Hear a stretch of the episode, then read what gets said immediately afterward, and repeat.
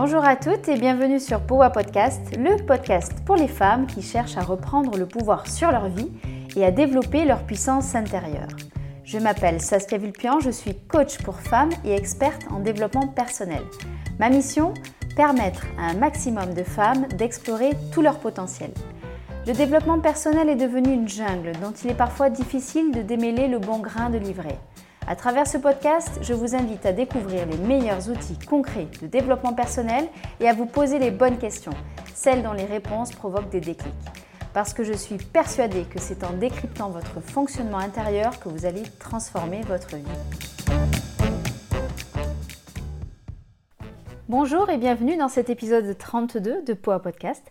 Ça commence à faire pas mal d'épisodes. Dans l'épisode précédent, le 31, je t'avais proposé d'explorer deux types de pensées dysfonctionnelles la pensée dichotomique et la surgénéralisation. Tu y as découvert plusieurs manières concrètes de lutter contre elles, notamment la recherche de clarification dans les termes utilisés, l'exploration des nuances ou encore du contexte. Si ces pistes attisent ta curiosité, je t'invite, si ce n'est pas encore fait, à écouter attentivement l'épisode 31. Cette semaine, je te propose qu'on découvre d'autres types de pensées dysfonctionnelles qui ont un lourd impact dans notre quotidien. On en verra de nouveau deux types. La pensée de personnalisation, qui consiste à s'attribuer la cause de tous les événements négatifs autour de soi. Par exemple, si le projet a raté, c'est entièrement de ma faute. Pour sortir de cette pensée, je te proposerai d'explorer trois pistes concrètes à tester dans ton quotidien. On verra ensuite un autre type de pensée dysfonctionnelle, celle qui consiste à tirer des conclusions hâtives. Dans cette pensée dysfonctionnelle-là, on en aura deux sous-types, l'interprétation des pensées de l'autre, par exemple, s'il ne me répond pas aujourd'hui à mon message, c'est qu'il me fait la gueule. Et je te proposerai deux pistes concrètes pour en sortir. Et on verra aussi donc un deuxième sous-type de ces pensées dysfonctionnelles qui tirent des conclusions actives. J'ai nommé les erreurs de voyance, euh, comme quand on dit cette thérapie ne marchera jamais, alors même qu'on vient de commencer. Je te proposerai là aussi trois pistes pour en sortir. Un beau programme pour cet épisode 32. Commençons par découvrir le phénomène de personnalisation. La personnalisation est une pensée dysfonctionnelle qui consiste à se sentir responsable du comportement des autres alors même que nous n'en sommes pas directement la cause, voire alors même que nous ne sommes pas du tout concernés. C'est par exemple quand tu penses ⁇ Je rends tout le monde malheureux autour de moi ⁇ C'est de ma faute s'il a des mauvaises notes à l'école. Si le projet de mon équipe n'a pas été retenu, c'est entièrement de ma faute aussi. C'est à cause de moi si elle a eu un accident de voiture. Je te propose qu'on soutienne notre réflexion ici en s'appuyant sur le modèle CPEAR. Si tu ne le connais pas encore, je t'invite à écouter l'épisode 1 de ce podcast parce que c'est un modèle que j'utilise quasi quotidiennement en tant que coach. C'est aussi un bloc de travail à part entière dans mon programme signature, le programme OSE, et ce modèle me sert d'étayage à de nombreux épisodes de Poids Podcast. Pour rappel, le modèle CPEAR consiste à dire que les circonstances de la vie, le C, sont neutres et qu'elles génèrent chez nous des pensées, c'est le P du modèle. Ces pensées déclenchent en nous des émotions, c'est le E du modèle, qui génèrent, ces émotions génèrent en nous des actions qui correspondent au A du modèle. Pour finir, ces actions entraînent un résultat qui est donc le R du modèle, tu l'as compris. Le point fort de ce modèle CPEAR est qu'il permet de comprendre que ce n'est pas la circonstance qui crée nos émotions, mais bien les pensées qui découlent de cette circonstance. Alors pourquoi je te parle de ce modèle ici alors qu'il est question de pensée de personnalisation? Tout simplement parce que créer des pensées dysfonctionnelles de personnalisation, c'est confondre circonstance et pensée. Je m'explique. Dans l'exemple, c'est de ma faute si mon fils a eu une mauvaise note à l'école. La circonstance, l'événement ici, c'est mon fils a eu 7 sur 20 à sa dictée, par exemple. Rien dans cette circonstance ne laisse imaginer qu'une tierce personne, en dehors du fils lui-même, soit responsable de cette mauvaise note. Pourtant, les pensées qui découlent de cette circonstance sont des pensées qui viennent personnaliser les conséquences du résultat observé. Il y a ici une confusion entre les pensées que j'ai de la circonstance et la circonstance elle-même, puisque je crois en disant cela que c'est une vérité, ce que je ressens, que c'est comme un fait établi. Or, ce n'est qu'une interprétation d'un fait totalement neutre, qui est mon fils a eu 7 sur 20 à sa dictée. Une autre interprétation aurait pu être il n'a pas révisé correctement, la correction a été trop exigeante, la dictée n'était pas adaptée à son âge, il n'a pas le niveau en orthographe pour le moment, il était malade le matin même, ça a pu influencer ses compétences, Le fait de choisir inconsciemment, bien sûr, mais le fait de choisir d'avoir une pensée de personnalisation qui nous attribue toutes les erreurs, les crasses, les catastrophes du monde autour de nous, ce n'est pas anodin. Dans le sens où tu trouves probablement un bénéfice secondaire à maintenir ce type de pensée plutôt que d'en avoir des plus réalistes type il n'a pas révisé correctement. Point. Il peut y avoir beaucoup de bénéfices secondaires à conserver ce type de pensée. Je te propose de te donner quelques exemples ici. Un premier bénéfice secondaire, ça pourrait être de te maintenir en posture de bourreau symbolique, comme quand tu dis que tu rends tout le monde malheureux autour de toi ou quand tu dis que c'est à cause de toi si telle ou telle personne a eu un accident de voiture. En analyse transactionnelle, on utilise la théorie des positions de vie pour parler des phénomènes de valorisation et de dévalorisation de soi. Il y a deux types de positions de vie pour soi et pour l'autre. Je peux me sentir OK ou pas OK, et je peux considérer l'autre comme OK ou pas OK. En maintenant une posture de bourreau symbolique, on notifie à ceux à qui on parle, et à soi-même bien sûr, qu'on n'est pas OK, alors que l'autre est OK. Quand je dis que c'est de ma faute si mon fils a eu de mauvaises notes à l'école à sa dictée, je notifie que lui est OK, ce n'est pas sa faute, ce n'est pas sa responsabilité, il n'y est pour rien, et je notifie que moi je ne suis pas OK. C'est ma faute, j'ai ma part de responsabilité là-dedans. Mais alors pourquoi voudrions-nous maintenir cette pensée que nous ne sommes pas OK et que les autres sont OK? Tout simplement parce que c'est la posture que nous choisissons généralement en tant qu'enfants en rapport avec notre compréhension du monde. Si mes parents m'ont fait sentir que j'étais toujours de trop, que ma présence avait des conséquences négatives sur leur vie, que tout était toujours de ma faute, alors j'ai construit l'image que je n'étais pas OK, alors que eux étaient OK. Évidemment, cette position de vie évolue au cours de notre vie, mais la position primaire fondamentale reste sous-jacente et influence notre vision du monde. Si j'ai appris à me voir comme pas OK, alors que le reste du monde est OK, alors il est fort probable que je reproduise inconsciemment cette position de vie dans ma façon d'interpréter le monde. Conserver une posture de bourreau symbolique et dire que toutes les crasses et toutes les choses qui se passent négatives autour de nous sont de notre faute, sont une façon d'illustrer cela, sont une façon de maintenir une posture de bourreau qui nous maintient dans une position de je ne suis pas OK, qui est finalement la position que nous connaissons depuis que nous sommes petits pour certaines personnes. Autre bénéfice secondaire, on peut imaginer qu'avouer être un bourreau symbolique qui rend tout le monde malheureux autour de soi est aussi une manière indirecte de se placer en victime de son propre fonctionnement. Ça donne quelque chose comme j'y peux rien, à chaque fois que j'entame une relation amoureuse, je rends l'autre malheureux. Ce qui peut donc générer le deuxième bénéfice secondaire dont je voulais te parler, qui est donc de répondre à son besoin d'être rassuré. En faisant comme si tout était toujours de notre faute, on attire des phrases comme Mais non, c'est pas à cause de toi si elle a eu un accident de voiture. Bien vu qu'il y avait un chauffard qui lui avait coupé la route. Ça peut donner On est tous responsables du fait que le projet n'a pas été retenu, tu n'es coupable de rien. Ou encore Notre fils n'a jamais été bon en orthographe, que tu rentres tard le soir du travail n'a rien à voir avec ça. Finalement, parce qu'on ne sait pas se rassurer soi-même, alors on cherche à être rassuré par l'extérieur ce qui, entre parenthèses, crée une dépendance aux autres qui, s'ils ne viennent pas répondre en nous rassurant, eh bien nous déçoivent. Alors, maintenant que tu as compris le fonctionnement de cette pensée de personnalisation et ce qui pourrait te pousser à la maintenir, alors même que tu prends conscience qu'elle est néfaste, qu'est-ce qu'on fait? Si tu me suis depuis quelque temps, tu sais que mon créneau, c'est de te faciliter la tâche pour te permettre de passer de la théorie à la pratique. Pour pouvoir s'extraire de cette pensée de personnalisation, je te propose plusieurs pistes. La première consiste à se demander quelle est la part de responsabilité de l'autre. Les événements négatifs n'ont que rarement un seul et unique responsable. Redonner sa part de responsabilité à l'autre, c'est lui permettre aussi de chercher à s'améliorer, à être acteur de son quotidien et de sa vie. La deuxième piste est celle qui consiste à te demander ce qu'aurait répondu une amie face à la description que tu fais de la situation.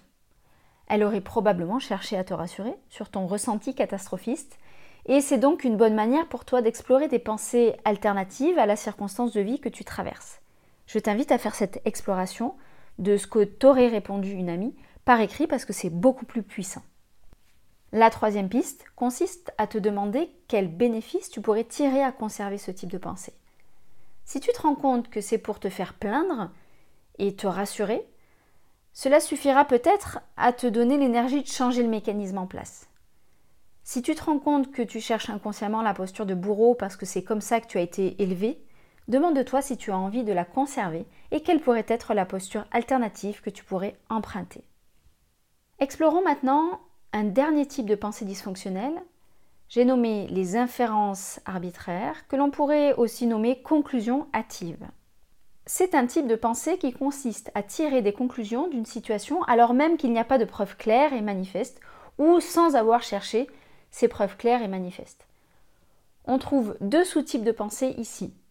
D'une part, la lecture des pensées d'autrui. C'est lorsque l'on pense savoir ce que l'autre pense, sans lui avoir demandé clairement, et en se basant sur des indices subjectifs et interprétés.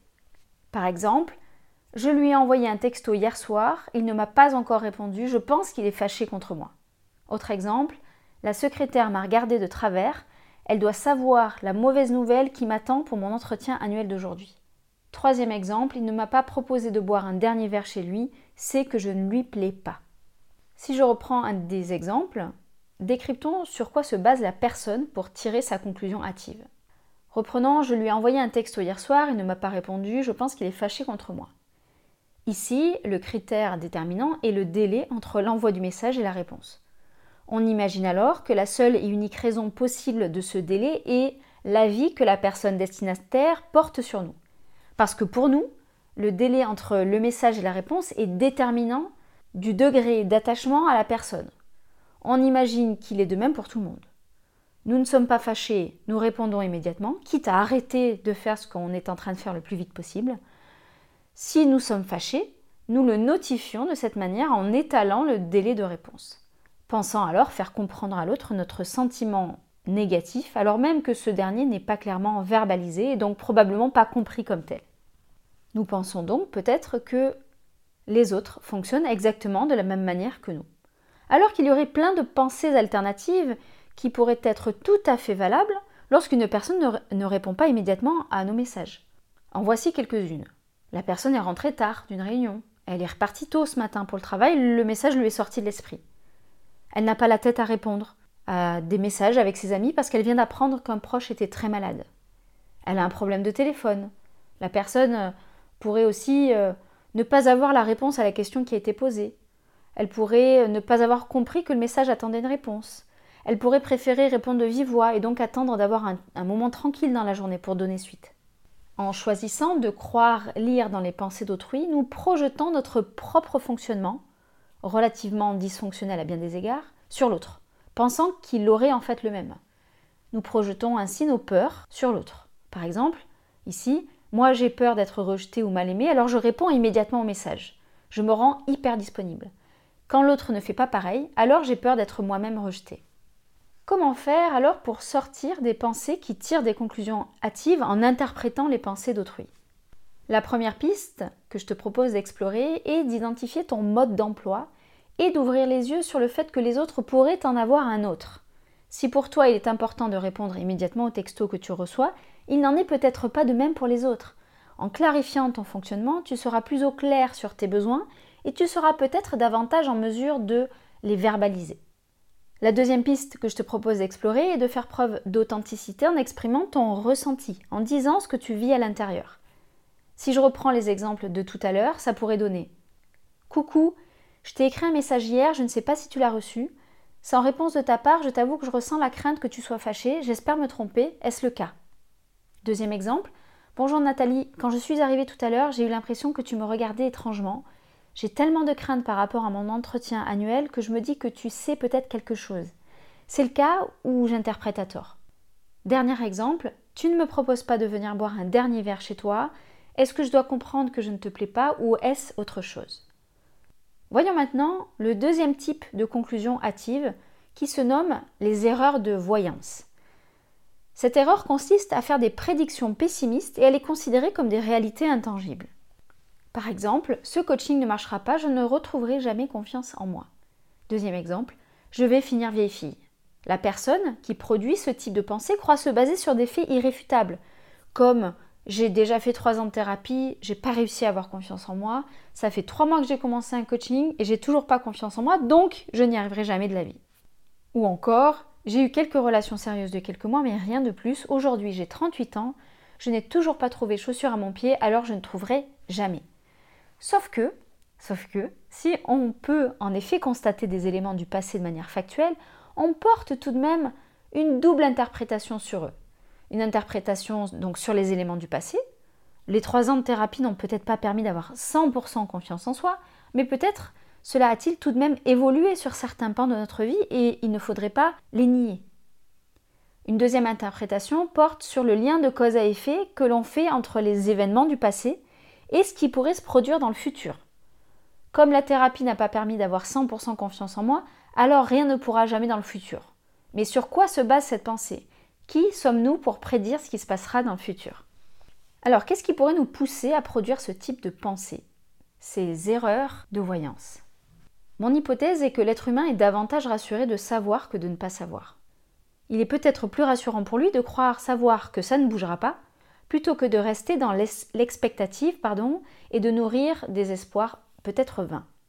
Ça permet aussi de se déresponsabiliser de ce qui pourrait arriver dans le futur. Si je crois savoir que je vais finir vieille fille, alors je ne me porte plus la responsabilité de mon attitude lors de mes rencontres, je ne travaille plus à faire baisser ma jalousie, etc.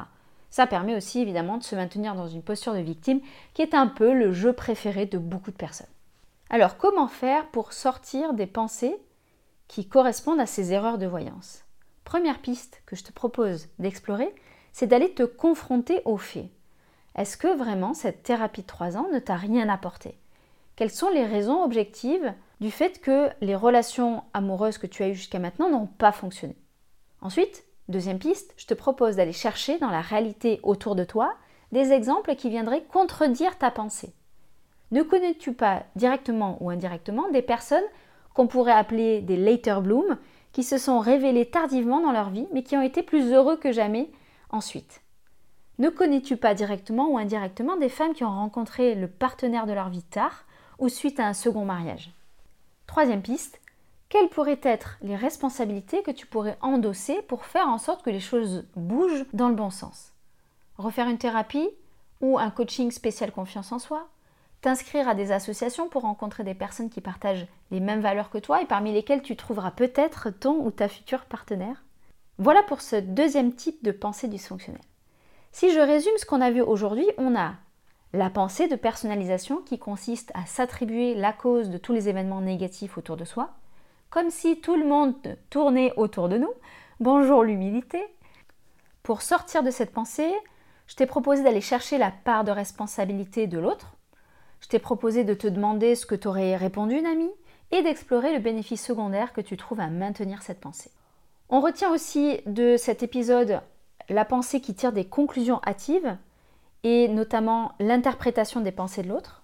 Pour en sortir, je t'ai proposé d'explorer ton mode d'emploi pour mieux te comprendre et comprendre que chacun a le sien. Et je t'ai proposé également de travailler à faire preuve d'authenticité et d'exprimer tes ressentis.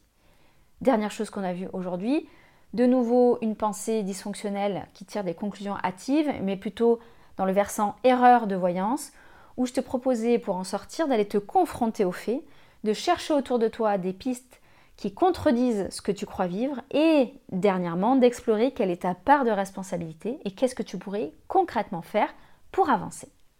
Voilà, j'ai terminé pour ce deuxième épisode sur les pensées dysfonctionnelles. Il y en aurait encore beaucoup à raconter, mais j'en garde pour de futurs épisodes qui sortiront au cours de l'année prochaine. Si ce sujet des pensées dysfonctionnelles t'intéresse, n'hésite pas à venir en discuter avec moi sur Instagram, sur le compte Poa Project. Je t'informe également que les portes du programme de coaching et de développement personnel OSE rouvrent ses portes pour un décollage fin novembre. Tu trouveras toutes les informations en descriptif de cet épisode. Et n'oublie pas, si tu l'as aimé cet épisode, s'il t'a appris des choses sur toi, n'hésite pas à aller mettre un commentaire et 5 étoiles sur ta plateforme d'écoute préférée afin de permettre qu'ils gagnent en visibilité et qu'ils viennent impacter la vie d'autres femmes comme toi. À très bientôt! J'espère que ce nouvel épisode de Powa Podcast vous aura donné envie de faire bouger les lignes de votre quotidien dès aujourd'hui. Si c'est le cas, je compte sur vous pour m'aider à le faire connaître en suivant trois étapes. Mettre 5 étoiles sur votre plateforme d'écoute préférée, y écrire un commentaire et partager cet épisode auprès d'une femme dont vous êtes proche et qui pourrait y trouver de l'inspiration pour avancer. Si vous souhaitez aller plus loin, retrouvez-moi sur Instagram sur le compte Powa Project ou sur mon site internet powaproject.com pour prendre connaissance des places disponibles pour les coachings individuels ou les dates de lancement des coachings de groupe. À très bientôt!